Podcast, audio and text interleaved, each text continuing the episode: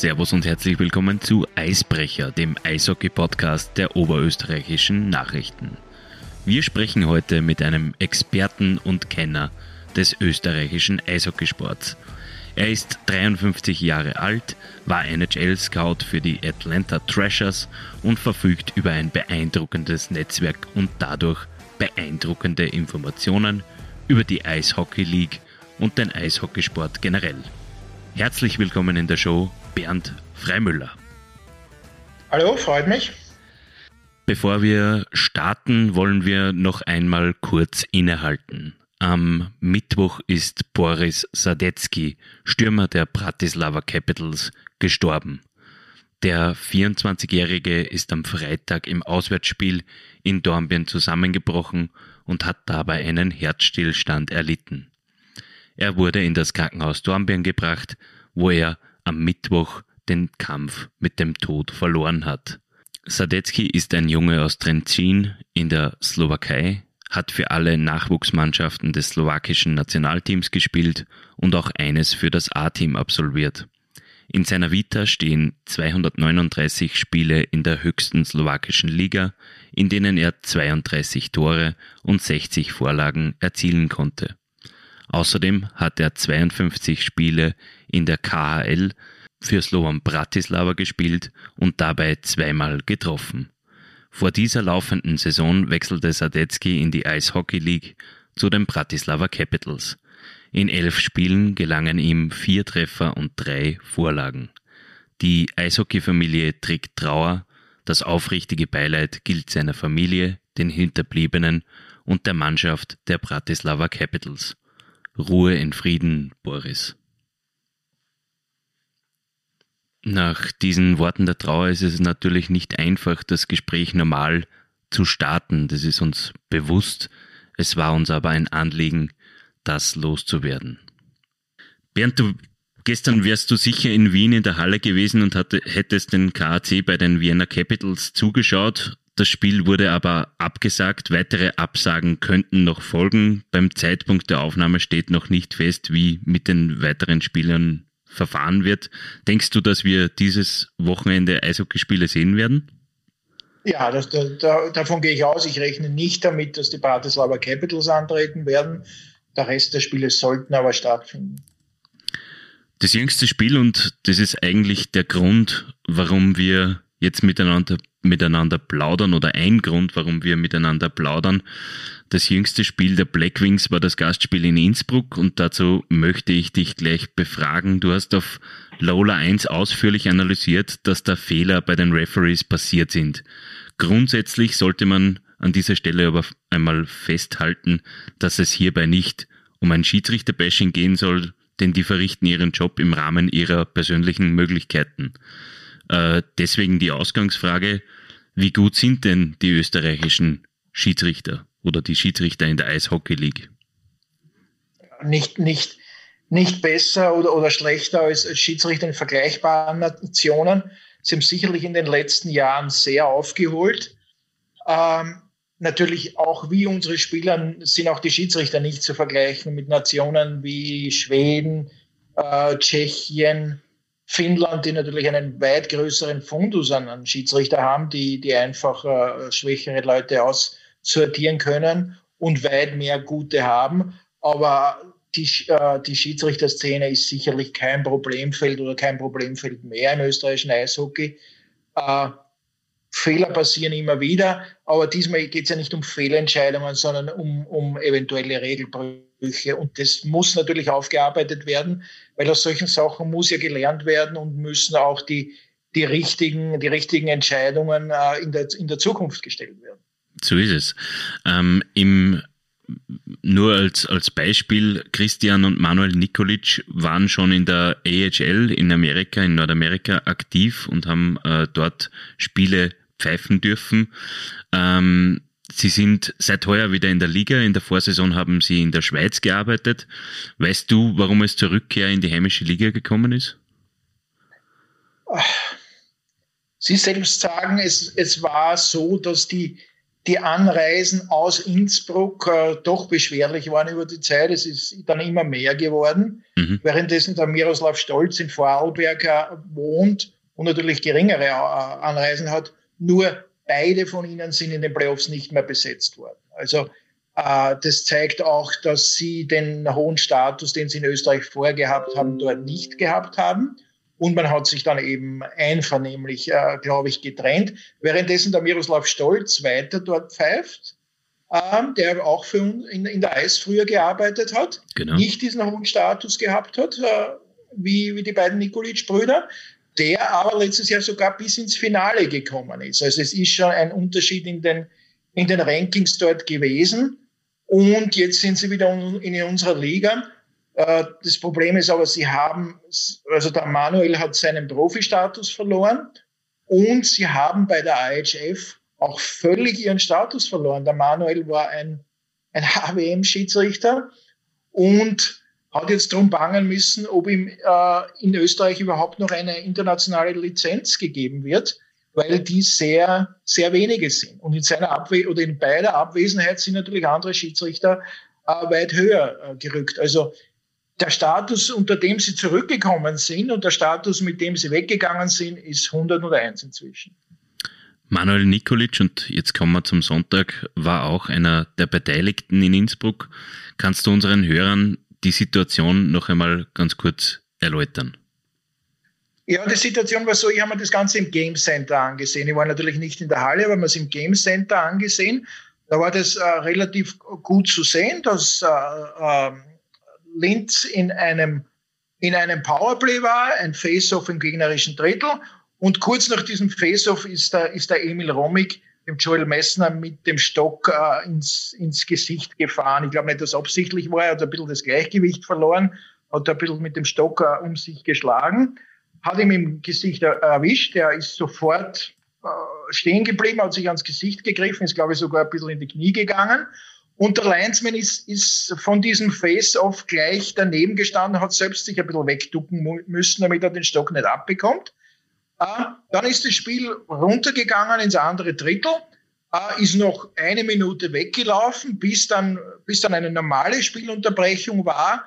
Und dann ist das ganze Ungemach eigentlich in, ins Rollen gekommen.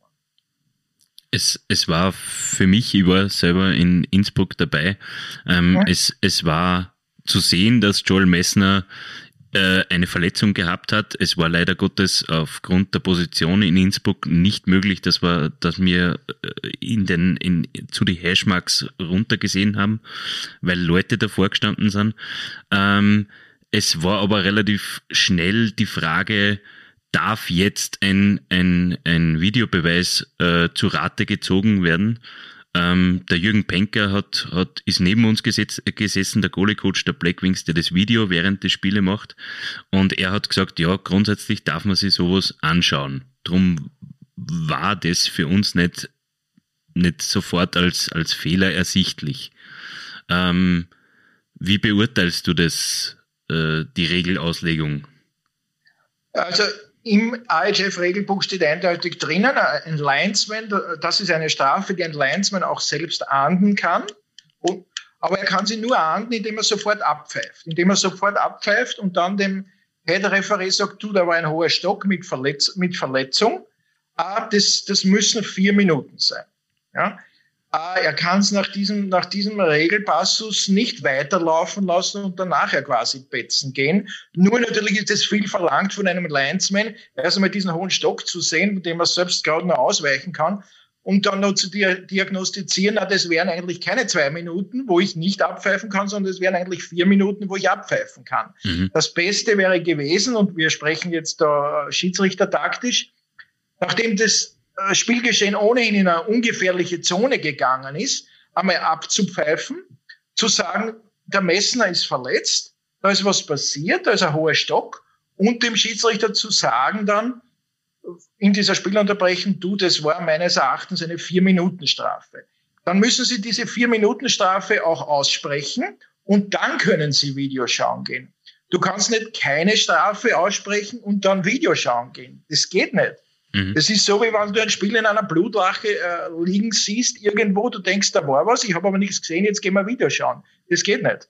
Du musst vorher Video, du musst vorher eine Strafe aussprechen, entweder eine vier Minuten Strafe wegen hohen Stocks oder eine große Strafe wegen anderer Vergehen. Und dann kannst du schauen, ob das in Ordnung war oder nicht. Also das war schon das Zweite, was mir da im Magen gelegen ist. Erstens einmal, dass nicht gleich abgepfiffen worden ist, menschlich verständlich, aber es gibt halt da einen Passus im Regelbuch. Und zweitens, zweitens, dass man dann Videos schauen gegangen ist, ohne dass man vorher eine Strafe ausgesprochen hat. Also, das war dann schon von der Kommunikation äh, problematisch. Das waren die zwei Sachen. Man ist dann aber auf, auf diese Umwege, und das kann man nur lang schiedsrichtertaktisch und, und regeltechnisch diskutieren. Man ist aber über Umwege dann schon zur richtigen Entscheidung gekommen. Vier Minuten wegen, wegen hohen Stock. Mehr wäre nicht gewesen. Also du kannst nicht sagen, der Romik hat ihm absichtlich den, den Stock ins Gesicht gedonnert, äh, dass es mehr gewesen wäre. Aber die vier Minuten haben dann eigentlich, eigentlich schon gepasst. Was uns vor Ort dann im, im Magen gelegen ist, äh, war, dass man quasi die Uhr zurückgedreht hat auf den Zeitpunkt, äh, wo das Foul passiert ist allerdings die, die numerische Stärke der Mannschaften nicht angepasst hat. Da wäre es mit einem Vier, weil es im Powerplay der, der Blackwings war, wäre es mit einem 4-4 weitergegangen, ähm, war aber dann nicht der Fall und man hat Innsbruck quasi ähm, 20, 25 Sekunden Powerplay geschenkt. Hm? Ja, also so war es. Grundsätzlich die Spieler, also es ist dann, es ist dann ruhig weitergegangen, es hat jeder die Strafe eingesehen und es sind dann alle schon beim, beim Face-Off unten gewesen. Ja, mit der normalen Zeit, also keine Zurücksetzung, es war alles schon, schon bereit für ein Face-Off. Was ja richtig äh, mit, gewesen wäre dann. Mit 5 zu 4, weil die Bettger-Strafe ist ja während diesem Spiel weiterlaufen schon abgelaufen. Genau, genau. Und im Nachhinein natürlich wird jetzt Manuel Nikolic sagen, hätte, hätte ich doch nur einwerfen lassen, es wäre alles erledigt, wir würden jetzt nicht über irgendwas reden, es wäre alles erledigt gewesen. Und es wird auch Schiedsrichter intern jetzt diskutiert, ob das Zurückstellen dieser, dieser Zeit überhaupt legal war oder nicht. Ja? Mhm. Der Lyle Seitz hat mir gesagt, nein, es war nicht in Ordnung. Ich bin mir dann nicht so sicher wie er. Aber im Nachhinein wäre es natürlich für alle Beteiligten das Schönste gewesen, wenn man eingeworfen hätte und es wäre alles erledigt gewesen. Das ist der Manuel, deswegen sage ich auch, das muss jetzt diskutiert werden, ob der Manuel Nikolic recht gehabt hat mit dem, mit dem Zeit zurücksetzen oder ob er nicht recht gehabt hat, weil aus dem müssen wir ja lernen für die Zukunft. Ja? Äh, es, gibt, es gibt einen Regelpassus im IHF-Regelbuch, äh, wo darüber diskutiert wird, bei, bei Toren, bei unentdeckten Toren, dass man die Zeit zurücksetzt aber auch, es steht dann ein kurzer Satz drinnen, man kann es auch bei einer Strafe zurücksetzen. Ja. Ist ein bisschen zweideutig formuliert. Darum müssen das die Schiedsrichter untereinander jetzt diskutieren und für die Zukunft äh, ein, ein, einen, einen richtigen Weg da herausfiltern.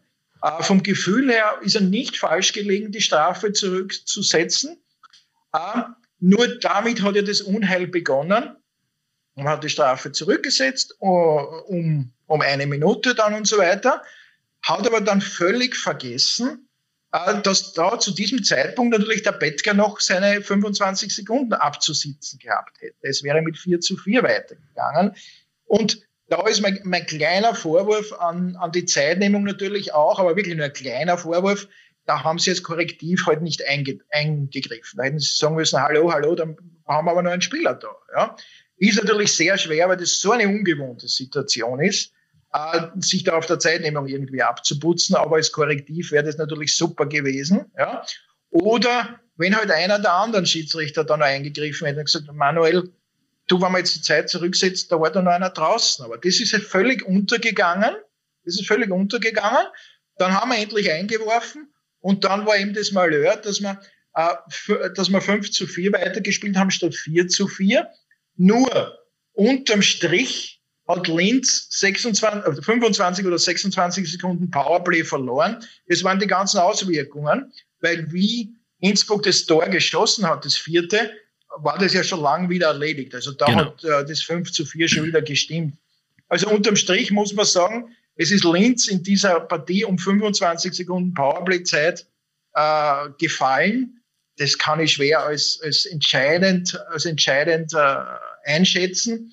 Also selbst bei einem Protest hätte man dann sagen müssen, der Protest war richtig, ihr habt recht, aber es ist nicht spielentscheidend gewesen. Wir können das nicht, nicht mehr umdrehen, natürlich, wir können keine Spielwiederholung machen. Aber man muss daraus lernen, man muss Konsequenzen ziehen und äh, für mich hätten sich drei der vier Schiedsrichter jetzt an meinem Wochenende eine Pause verdient. Es, man, muss ja, man muss ja nur dazu sagen, ähm, der Manuel Nikolic hat ja vom äh, Dan Siemen, bevor unmittelbar bevor er angepfiffen hat, hat er vom Dan Siemen noch einen Schrei registriert, hat, hat äh, zur Bank geschaut. Der Siemen hat ihn gebeten, also sehr energisch gebeten, mhm. dass er zu sich äh, kommt und, und redet. Da wollte er eben diese Situation aufklären mit dem fünften Mann am Eis. Ähm, und äh, ja, er hat aber dann das Ganze weggelächelt oder so in einer, ja, in einer, er wird sagen, souveränen Art oder ja, es, es hat halt auf die Zuseher oder so oder es hat halt auf mich ein bisschen arrogant gewirkt auch. Ähm, das sieht man, glaube ich, auch im Game Center im Video ein bisschen. Ja. Äh, ich weiß jetzt nicht, ob das nach, nach der Zeitzurücksetzung war oder vorher, dass der Dialog über, über mehrere Meter ist. Es ist natürlich problematisch, du kannst nicht jedes Mal, wenn, ein, wenn ein, ein Trainer was von dir will, antanzen. Also natürlich. da wären, wären die Liga-Schiedsrichter beim Dave Cameron die letzten Jahre nur mehr bei der Bande gestanden. Du musst schon mal sagen, so, jetzt ist genug, jetzt mhm. ist genug. Aber der Dan Seaman, wenn er das reklamiert hat, hat natürlich völlig recht gehabt. Hat gesagt, wenn er gesagt hätte, du, wir müssen aber jetzt vier gegen vier spielen, äh, und das dann wegzu, wegzudiskutieren oder wegzuwacheln, war natürlich auch nicht optimal wenn es da noch ein Korrektiv gegeben hätte. Aber natürlich, das hat schon so lange jetzt, jetzt gedauert und diese Zeitzurücksetzung hat ja auch ewig gedauert. Das sind Stimmt, dann falsche ja. Zeiten und Strafzeiten auf der, auf der, auf der uh, Uhr aufgeschienen. Zuerst also man schon sechs Minuten kann, drauf. Dass ja, er genau. gesagt hat, jetzt müssen wir mal weitermachen. Jetzt mhm. müssen wir mal weitermachen. Äh, da hätte ich mir halt gewünscht, dass, dass eben der, der Linesman Nodecker vielleicht noch draufgekommen wäre. Äh, oder dass er eben dann wirklich hinausgegangen wäre zum Siemen und gesagt, was gibt's, was gibt's jetzt noch? Was haben wir noch für Probleme? Und dann wären es vielleicht gemeinsam noch draufgekommen. Ja? Äh, es, es war vertragt, vertragt von einer Situation in die andere hinein dort. Ja? Lauter ungewohnte Sachen. Und man muss, man muss wirklich, und das ist das Wichtigste aus dem Ganzen, man muss jetzt zum, äh, zum Manuel Nikolic sagen, Manuel, du hast mit der Zeit Rücksetzung Recht gehabt oder du hast schon damit Unrecht gehabt. Das ist das Wichtigste. Ja? Man, weil wenn er als einziger von den vier draufgekommen ist, dass man richtig die Zeit zurücksetzt, wäre das ein, ein Gutpunkt für ihn. Mhm. Schlechtpunkt natürlich, äh, dass dann die Spielanzahl nicht gestimmt hat. Oder beide Sachen haben nicht gestimmt. Die Zeitrücksetzung und natürlich die Spielanzahl. Aber von den vier Schiedsrichtern waren drei beteiligt an, an dieser ganzen Affäre, nicht nur der Manuel Nikolic natürlich, äh, der Matthias Ruetz hat ja da, hat ja selbst dann die Strafe fast, fast im Alleingang untersucht, angesagt, ja. Und äh, äh der David Nodecker war natürlich der, der das ursprünglich, äh, ursprünglich äh, eingeleitet hat. Ähm, ich glaube, jeder kann nicht von sich sagen, dass er ohne Fehler war, von den dreien. Der vierte eigentlich war unbeteiligt. Die Zeitnehmung kann auch nicht sagen, sie war unbeteiligt, aber wir brauchen auch nicht herumgehen jetzt und mit dem Finger auf irgendwelche Leute zeigen. Es war eine unangenehme Situation natürlich, äh, die schwer zu lösen war, aber in einigen Punkten falsch gelöst worden ist. Und jetzt müssen wir eben daraus lernen, was für die Zukunft ist. Das Wichtigste ist also, Linz hat das Spiel nicht wegen diesen 25 Sekunden verloren, gar keine Frage. Äh, aber man muss daraus lernen, und man muss wirklich den, den Schiedsrichtern, die beim Spiel waren, aber auch allen anderen sagen, in so einer Situation, äh, was ist die Vorgangsweise für die Zukunft? Wie wollen wir es? Äh, und es gibt da noch ein Schmankerl, das in meiner Kolumne nicht äh, aufgegriffen habe, aber das ja auch noch dazukommt und das macht das Ganze noch komplizierter. Mhm. In unserem Gamebook, im AS Gamebook steht kein Wort mehr über den Videobeweis bei vier Minuten Strafen und bei fünf Minuten Strafen. Das ist letztes Jahr drinnen gestanden in unserem Gamebook, weil es im IHF-Regelbuch nicht drinnen war. Nur heuer, nachdem es im IHF-Regelbuch aufgenommen wurde, hat man es aus dem, aus dem Gamebook weggenommen. Ja? ja? Also wenn bei uns im Gamebook über einen Paragraphen nichts steht, gilt automatisch das, automatisch das AHF-Regelbuch. Nur im AHF-Regelbuch steht, dass diese Videobeweise nur bei gewissen Weltmeisterschaften zulässig sind, sprich AWMs, Junioren-AWMs, wo es die ganze ja. Maschinerie gibt. Ja? Im Ligabetrieb oder bei C-Weltmeisterschaften ist das nicht zulässig. Ja? Also auf gut Deutsch, wir machen jetzt Regelbeweise heuer bei vier Minuten Strafen, bei fünf Minuten Strafen, ohne jegliche rechtliche Handhabe eigentlich. Und das muss man bitte schnell wieder ins Gamebook hineingeben, dass das in Zukunft äh, zulässig ist, solche Videobeweise. Mhm. Sonst kann ich auch ein Ding nochmal sagen, was geht ja da fernschauen, das steht ja nirgends, das ist ja gar nicht zugelassen. Also Stimmt. es kommt da sehr viel zusammen und man merkt eben dann in der Realität erst, dass es gewisse Lücken in Regelbüchern, in Gamebooks und so weiter gibt, dass es Widersprüche gibt und dass natürlich Schiedsrichter zu Sachen an, angehalten sind, äh, vier Minuten Strafe sofort, un, sofort in, in einem Sekundenbruchteil äh, zu entscheiden, das ist natürlich auch sehr, sehr schwer. Natürlich. Von vornherein ein bisschen ein fahler Beigeschmack für die, für die Optik war, dass beide Head Referees aus Tirol kommen, war definitiv nicht das erste Mal so. Ähm, aber das heißt natürlich, dass der, das heißt natürlich nicht, dass der Heimverein automatisch bevorzugt wird. Aber eine schiefe Optik ist es schon irgendwie. Ähm, es ist mir dann in einem Gespräch einmal mit Logi aus logistischen Gründen äh, erklärt worden. Na, wir, wir haben ja den, nochmal, das ist ja nichts Neues, das gilt ja jetzt schon seit Ewigkeiten, das Ganze, so dass jeder Schiedsrichter überall pfeifen kann. Ja? Finde ich, finde ich auch richtig. Nur wir haben es so umgedreht, ich bin ja schon beim Eishockey auch nicht seit gestern. Es hat Zeiten gegeben, da haben wir darüber diskutiert, ob ein Kremser Schiedsrichter in Wien pfeifen darf. Ja? Mhm. Ob der nicht eigentlich schon zu Wien gehört und solche Sachen. Äh, also da war es so, dass Schiedsrichter aus dem eigenen Bundesland im Bundesland nicht haben pfeifen können. Das war die Problematik, dass zum Beispiel der Karl Korenschnik, der jahrelang unser bester Schiedsrichter war, nie ein Kärntner Derby hat pfeifen können, weil er Klagenfurter war. Ja? Also das waren damals die Zeiten und inzwischen hat es sich umgedreht, dass sehr, sehr viele regionale Besetzungen stattfinden. Sprich, dass die Schiedsrichter aus dem Westen äh, in Innsbruck pfeifen, in Italien pfeifen und in Vorarlberg pfeifen. Die Schiedsrichter aus dem Osten meistens im Osten bleiben, Sneumo, Fehawa, Linz, Wien. Mhm. Und das Ganze ist ganz einfach aus Kostengründen. Das das ist so, damit die nicht quer durch den Gemüsegarten fahren und die Vereine größere Kosten haben. Das ist auch auf Wunsch der Vereine so. Die Ausnahmen sind natürlich die beiden Profischiedsrichter, Smetana und Biragic, die durch ganz Österreich und, oder durch die ganze Liga fahren. Aber die anderen sollen vor allem regional besetzt werden. Letztes Jahr bei, bei Corona war es ganz extrem.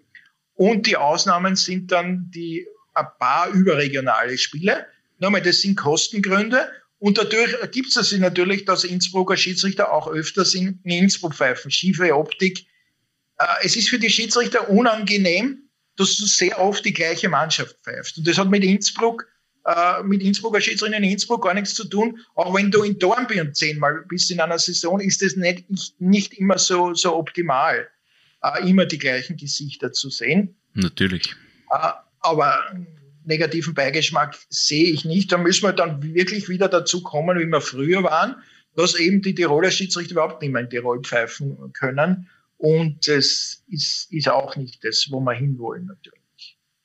Aber es ist, der Grund sind ganz einfach Kostengründe, damit die nicht durch ganz Österreich dauernd fahren, äh, damit sie die natürlich auch nicht verausgaben, äh, körperlich und viele Schiedsrichter, auch die Nikolic-Brüder neuerdings, haben ja Berufe und das macht es natürlich für die auch einfacher, wenn die Anreise, Anreise haben, nur von, von ein bis zwei Stunden, als wenn es äh, nach, nach Feher und nach Neumann die ganze Zeit fahren müssen.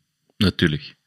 Also man, man versteht das schon und es ist ja vor allem vor allem für die Schiedsrichter selber ist es ja am unangenehmsten wahrscheinlich, weil diese Optik entstehen könnte oder so.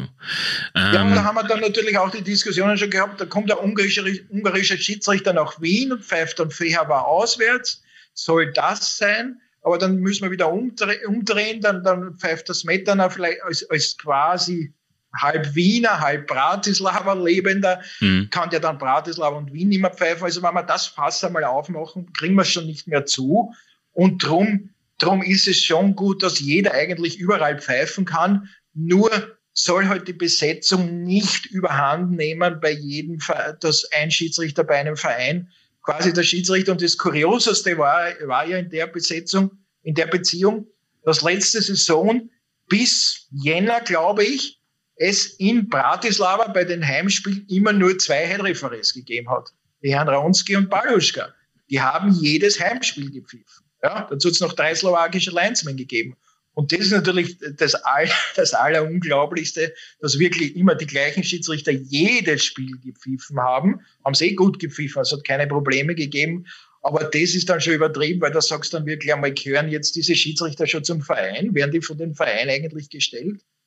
Das sollte nicht sein. Aber es gibt in Deutschland ganz kurz auch bei den Linesmen in der DL auch immer regionale Besetzungen. Okay. Aus Kostengründen. Okay. Einmal noch zu diesem Vorfall in Innsbruck. Den Blackwings wurde am Tag danach mitgeteilt, dass man wisse, dass Fehler passiert seien und wie die korrekte Vorgehensweise gewesen wäre. Einen Einspruch durften die Linzer aber nicht machen.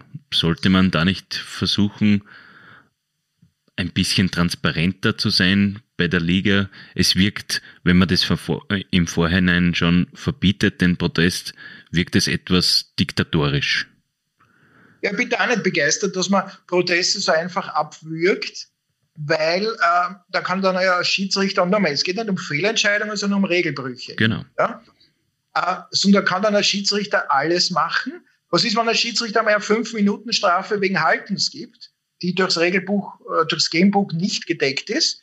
In der 5-Minuten-Strafe fallen vier Tore und das ist, das ist belegt. Da kann man ja dann auch nicht drüber hinweggehen und sagen, na, leider, das war ein Fehler von einem Schiedsrichter. Also Proteste sollten sehr wohl möglich sein. Und wenn sie eben, und das werden sie 99 Prozent sein, eben nicht zum Ziel führen, dann muss man, muss es halt zurückweisen. Und genauso war es auch bei einem Fall in, in der Schweiz vor kurzem. In der Schweiz gibt es relativ viel, äh, das heißt Spielfeldproteste.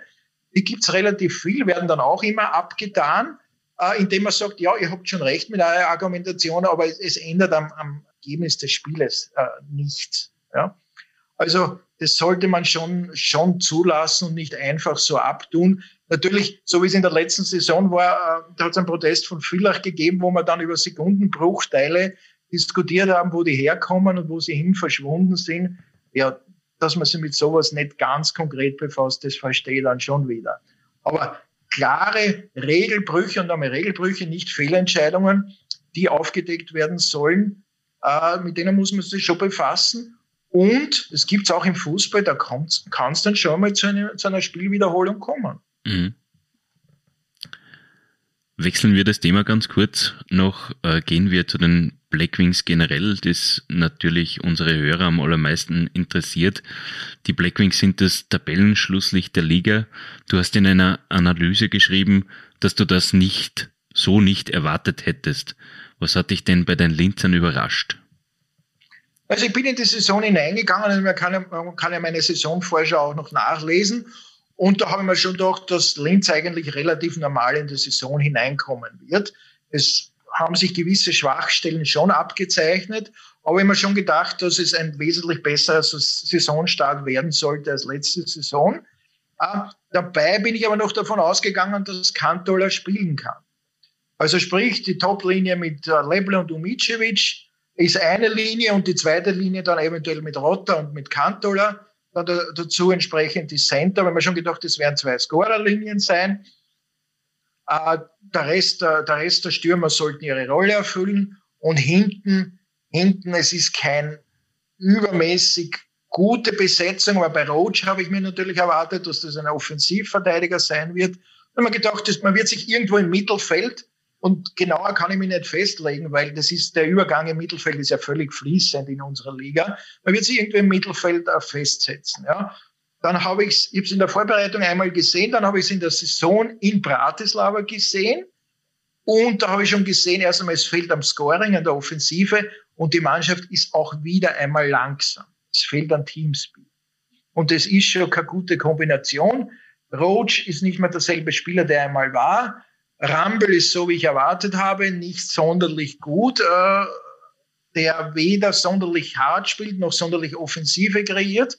Lamarche hat damals gefehlt. Und beim Torhüter ist es dann letzten Endes so, äh, ich bin kein Corot-Fan und das, da fehlt es dann auch. Der gibt dann zu viele äh, schlechte Tore her. Und wenn du schon wenig scorest und du bekommst ein bis zwei unnötige Tore während des Spiels, dann geht schnell die Spirale nach unten. Äh, und so steht man in der Bälle halt da. Also ich war schon negativ überrascht. Äh, aber natürlich der Ausfall von Kantola, der dann nie ersetzt wurde, nimmt dir fast dann eine ganze Scorerlinie aus dem Spiel. Wo denkst du, sollte man jetzt nachlegen oder ist der Kader vielleicht eh gut genug, um eine Trendwende einzuleiten? Ja, du kannst jetzt nicht mehr sagen, der Kader ist gut genug. Also man muss auch Saisonvorschauen dann einmal korrigieren und Einschätzungen. Du kannst es nicht sagen, weil noch einmal, es fehlt am Scoren, es fehlt an der, an der, an der Schnelligkeit auch. Äh, und dieser Kantola-Ausfall oder dieser Ausfall eines Transferkartenspielers äh, ist das Problem. Es ist dann Cerens dazu, äh, dazugekommen, den ich in der Vorbereitung nicht gesehen habe. Ich kenne ihn sehr gut aus dem, aus dem lettischen Nationalteam. Ein braver, solider Spieler, defensiv, covert er für seine, für seine Flügel und für eventuell aufrückende Verteidiger. Aber es fehlt ihm halt, äh, es fehlt ihm halt völlig an der Offensive. Und jetzt hast du diese Probleme dann, dass du mit Pelletier nur einen Offensivcenter hast der kann sich auch nicht auf für zwei Linien dann, dann äh, aufsplitten. Und Cherins, in, in, wenn du eine sehr gute Mannschaft hast, ist es ein Drittliniencenter, ein sehr guter Drittliniencenter. Alles, wo es ihm weiter hinauf schwappt, wo dann Offensive erwartet wird, ist schon zu wenig. Also jetzt haben wir dann die Problematik mit einem Import äh, Stürmer, der nicht scoret, ein Importstürmer, der überhaupt nicht da ist, mit Kantola. Und da wird die Suppe schon dünner natürlich. Ja? Ähm, und dann kommt noch dazu, äh, dass Umicevic nicht mehr der ist, der letzte, der letzte Saison war. Es geht halt dem Ende entgegen. Das ist immer schwer dann einzuschätzen, was die Saison zu viel ist. Äh, man hätte natürlich auch vor der Saison nicht so einfach wegschicken können. Aber es ist auch bei ihm ein Leistungsabfall spürbar. Davon hängt dann Lebel ein bisschen mehr in der Luft, der von Haus aus auch nicht der schnellste ist. Äh, ich habe mich nur gewundert, wie ich Linz gesehen habe, dass man Lebel im Powerplay von der rechten Halfwall äh, verwendet, weit weg vom Tor eigentlich. Auch für mich nicht die beste Besetzung.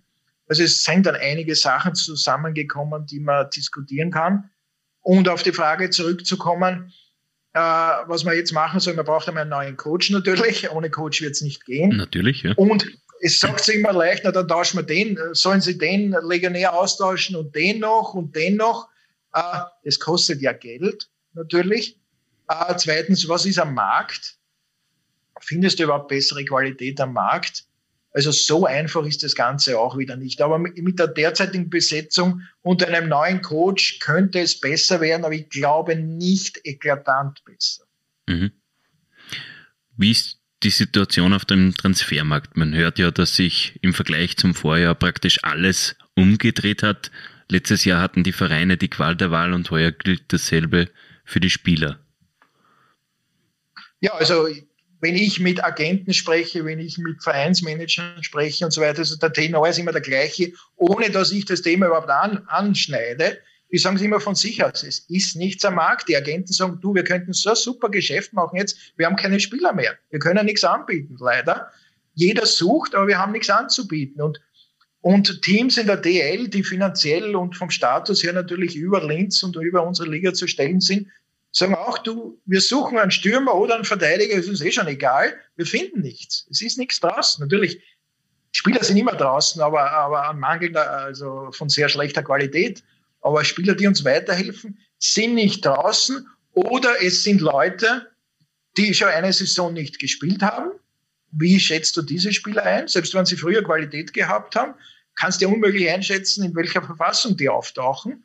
Oder, das habe ich aus Deutschland gehört, es ist ein Spieler mit einem super Resümee, der letzte Saison auch gespielt hat, der aber nicht geimpft ist. Ich habe, ich habe 100 Prozent geimpft in meiner Mannschaft. Jetzt soll ich da einen nicht geimpften hineinsetzen. Da fangen wieder alle Tests an und alles Mögliche. Er wird automatisch ein Außenseiter, weil die anderen Spieler sagen, du, wir sind alle geimpft. wir versuchen unsere Familie zu beschützen, jetzt kommt der Ungeimpfte rein. Also auch die Problematik ist jetzt neu im Markt aufgetreten. Und also zu sagen, äh, ja, tauschen wir Legionäre aus oder holen wir Legionäre, es ist so viel draußen, na, ist es, ist es überhaupt nicht. Ist es überhaupt nicht. Letztes Jahr um die Zeit hast du wirklich aus sehr, sehr vielen Spielern aussuchen können um niedrigere Preise. Und jetzt, wenn ein, ein guter Spieler auf den Markt kommt, äh, der kann sich ja mal orientieren in Richtung Schweden, wo sehr viele Vereine suchen, DL, wo sehr viele Vereine suchen. Von der Schweiz und der KL rede ich einmal gar nicht. Und dann kommt erst unsere Liga äh, äh, zum Zug. Also es ist sehr, sehr, sehr schwer. Olympia Ljubljana auf 1, Fair auf 2 und Innsbruck auf 3. Damit war vor der Saison nicht unbedingt zu rechnen. Ist dieser Tabellenstand jetzt ein positives oder ein negatives Zeichen für die Qualität der Liga? Äh, ja, über die Qualität der Liga habe ich schon mit einigen anderen Leuten vor ein paar Tagen gesprochen. Äh, also man kann nicht sagen, es ist eine schlechte Qualität und die drei können ja eigentlich auch nichts. Es wäre ja fürchterlich, äh, die drei, diese drei Teams oder andere, die gut abschneiden, zu disqualifizieren. Das wäre auch nicht richtig, weil Ljubljana spielt wirklich ein sehr gutes Eishockey, Innsbruck spielt offensiv ein sehr gutes Eishockey. Also die haben schon sehr viel richtig gemacht. Ich würde das Niveau der Liga im Vergleich zu den letzten Saisonen, nicht zur letzten Saison, sondern Saisonen, als leicht unterdurchschnittlich ein, einschätzen. Also es ist keine, keine schlechte Saison, aber es ist sicherlich auch keine sehr gute. Davon profitieren eben einige Mannschaften. Es wird sich die Tabelle natürlich auch noch ein bisschen einschleifen über die Weihnachtszeit, wenn sehr viel gespielt wird. Aber das Niveau ist ein bisschen, ist ein bisschen unterdurchschnittlich. Und du kannst auch durch die Vereine gehen und sagen, na, wo gibt's denn überragende Spieler, überragende neue Spieler vor allem? Äh, du wirst nicht sehr viele finden. Du wirst nicht sehr viele finden. Brennen natürlich in Salzburg, Leclerc in, in, in Ljubljana. Aber du wirst nicht sehr viele sehr gute Spieler finden und das äh, weist natürlich dann auch auf das, auf das Gesamtniveau hin. Das Gute aber bei der Liga ist natürlich, äh, es, es fällt keiner so richtig, richtig weg. Also es gibt sicherlich keinen Prügelknaben. Die meisten Niederlagen von Pustertal zum Beispiel sind sehr knapp, von Linz sind ja auch sehr knapp. Es kommt ja auch noch dazu, bei Linz jetzt spielst du eh schon nicht sonderlich gut. Dann fallen noch in den letzten Sekunden und Minuten Tore hinein äh, und nehmen dir Punkte weg. Da hättest du fünf, sechs Punkte mehr, wärst du ganz woanders. Mhm. Also das kommt noch auch dazu. Äh, grundsätzlich ist das Niveau ein bisschen unterdurchschnittlich. Es ist aber eng beieinander. Es ist eine interessante Saison. Äh, macht das Scouting ein bisschen schwieriger, weil ich natürlich 14 Mannschaften zu covern habe. Äh, aber es ist nochmal, es ist keine uninteressante Situation und das Niveau ist, ist in Ordnung. Es könnte besser sein. Äh, es könnte, es war aber auch schon schlechter, muss man dazu sagen. Wer ist deiner Meinung nach heuer über die Saison gesehen die Mannschaft, die es zu schlagen gilt? Äh, für mich Salzburg. Also für mich Salzburg mit dieser Besetzung. Nochmal, Salzburg hat ja die letzten Wochen wirklich mit Ausfällen gespielt und nicht so oft äh, wie Vereine sagen, wir haben so viele Ausfälle bei uns und dann zählst du nach und da fehlt der neunte Verteidiger und der 15. Stürmer, sondern bei Salzburg waren es natürlich wirklich Schlüsselspieler, ja, die in Quantität und Qualität gefehlt haben. Also andere Teams mit zehn Ausfällen, davon sieben Schlüsselspieler, die könnten ja kaum mehr antreten. Und trotzdem haben die immer ihre Punkte gemacht. Salzburg haben während dieser Zeit sogar mit der Torhüterposition eine Schwachstelle ausgemerzt. Der finnische neue Torhüter spielt wirklich gut. Äh, haben auch herausfiltern können, wer von diesen jüngeren Spielern uns dann in Zukunft weiterhelfen kann. Und ich bin überzeugt, dass Salzburg das Team ist, das es über die Saison zu schlagen gibt, äh, die sich dann auch bin ich überzeugt davon, noch im, im, im Angriff mit, äh, auf einer Position verstärken werden. Äh, die natürlich auch das Geld haben, dass sie dann doch Qualität finden in späterer Folge. Äh, ein Fehler wäre es nur, wenn sie zu viel Korrekturen noch machen. Und das war letzte Saison schon ein Fehler in Salzburg. Aber mit der jetzigen Besetzung äh, sind sie für mich der, der Titelfavorit Nummer eins. Äh, beim KAC natürlich äh, durch den Petersen-Ausfall wird die Offensive dann schon dünner. Und man muss aufpassen, dass man jetzt nicht in ein negatives Fahrwasser kommt.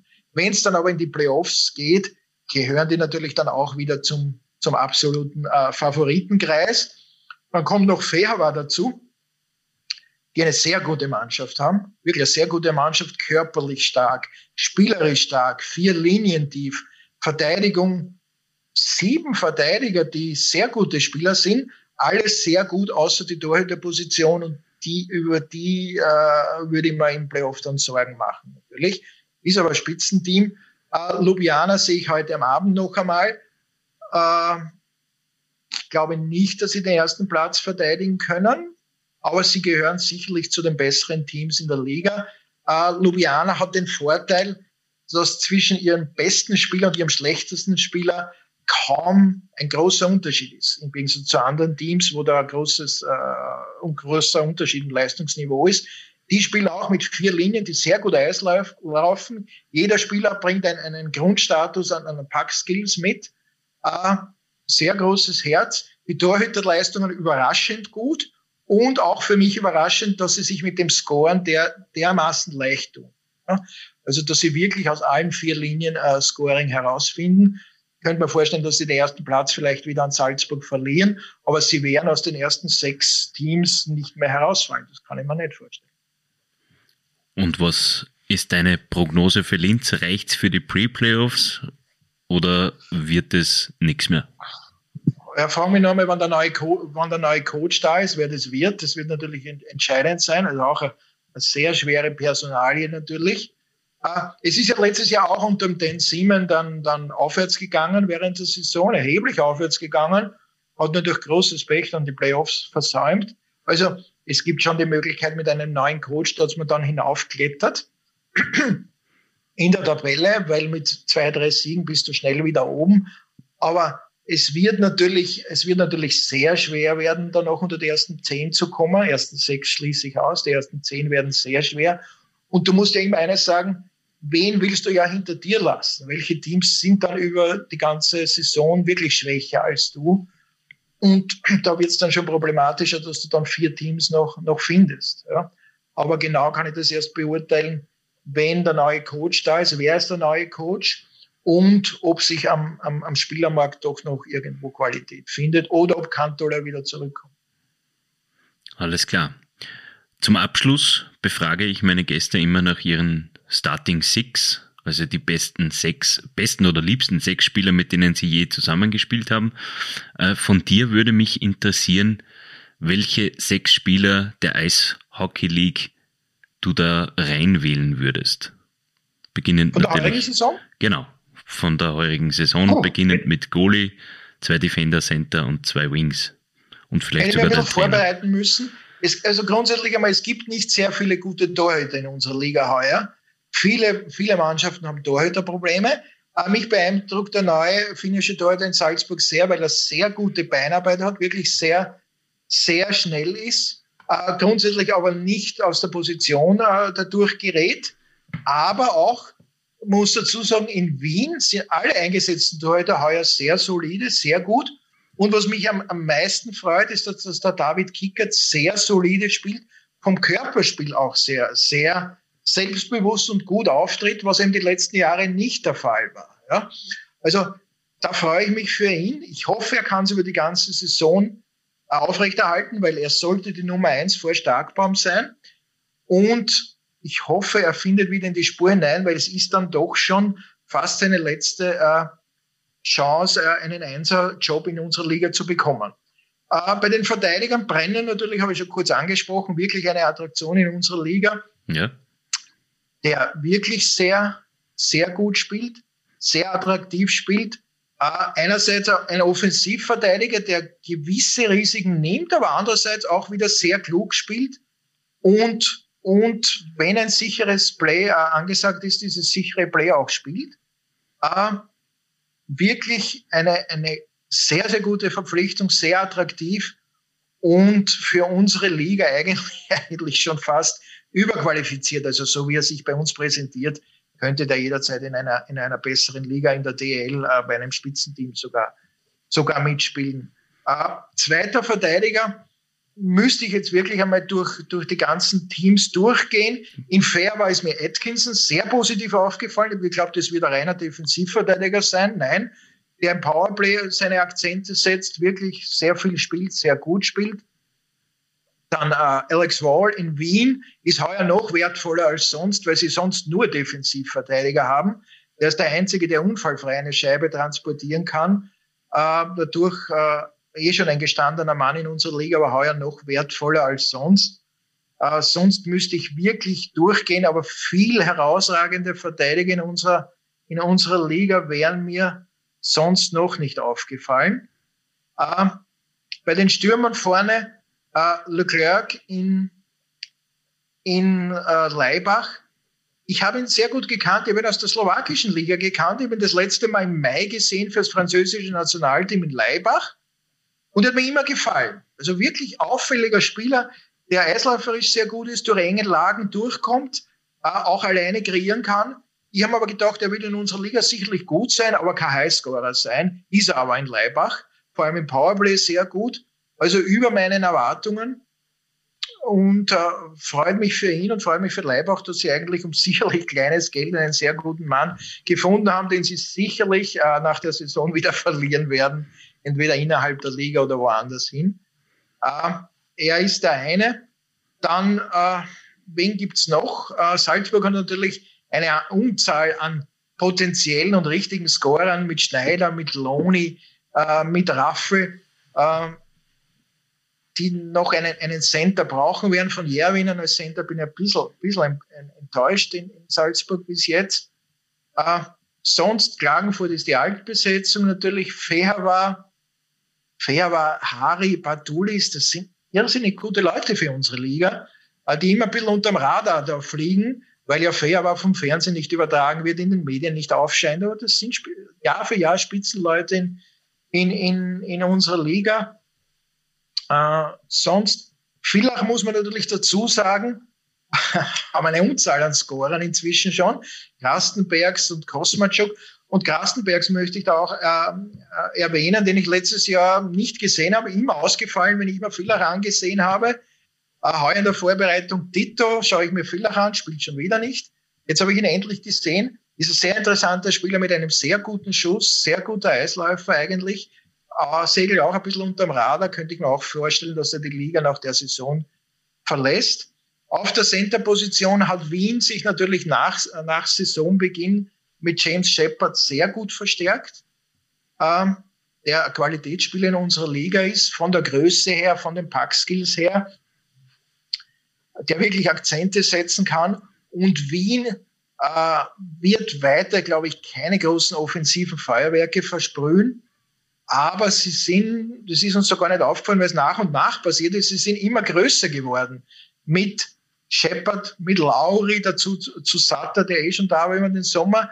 Also zumindestens, wenn sie in der offensiven Zone sind, können sie mit diesen Leuten inzwischen auch schon Druck ausüben und äh, haben sich während der Saison, und das war auch dringend notwendig, qualitativ verstärkt und sind, glaube ich, auch noch nicht fertig. Da wird noch äh, irgendetwas kommen. Äh, einen einen Namen möchte ich jetzt noch erwähnen, der noch nicht gespielt hat in unserer Liga. Das ist Greg Carey, der nach Pustertal geht. Mhm. Äh, und der in der EHL über Jahre, über Jahre ein Spitzenmann war, ein absoluter Topscorer. Unglaublicher Schuss, sehr guter Eisläufer, Powerplay, eine Waffe, der letzte Saison überhaupt nicht gespielt hat. Also Jetzt ist die Frage, bekommt Pustertal den Carey, der früher in der EHL ein Spitzenmann war, der will dann sofort weiterhelfen? Oder bekommen Sie einen Mann, der vielleicht ein Jahr überhaupt nichts sportlich gemacht hat? Ja, dann wird es natürlich schwer sein, den auf, äh, auf, auf Vordermann noch zu bringen. Aber es ist zumindest ein interessanter Transfer, äh, der mit Risiko behaftet ist, aber auf den wir uns vielleicht in der Liga doch äh, freuen können. Sehr gut. Was für eine Auswahl an Spielern. Danke für deine Einschätzungen und danke, dass du dir generell die Zeit genommen hast, Bernd. Herzlichen Dank. Ja, hat mich, hat mich auch gefreut und äh, einen schönen Tag dir und den ESO-Freunden. Danke sehr. Danke sehr. Ihnen, liebe Hörerinnen und Hörer, möchte ich für die Aufmerksamkeit danken. Wenn es Ihnen gefallen hat, würden wir uns über ein Abo auf Spotify, Deezer, Google Podcast, Apple Podcast und Amazon Music freuen. Und wenn Sie Verbesserungsvorschläge für uns haben, dann bitten wir um ein E-Mail an podcasts.nachrichten.at. Mehr zum Thema Eishockey lesen Sie auf nachrichten.at slash blackwings. Die Website haben wir übrigens gänzlich überarbeitet und optisch etwas aufgewertet. Es gibt auch einen neuen E-Mail-Newsletter, den wir wöchentlich verschicken, damit sie immer auf Puckhöhe bleiben. Es würde uns freuen, wenn Sie uns im Auge und im Ohr behalten. Eine eisogereiche Woche, auf Wiederhören!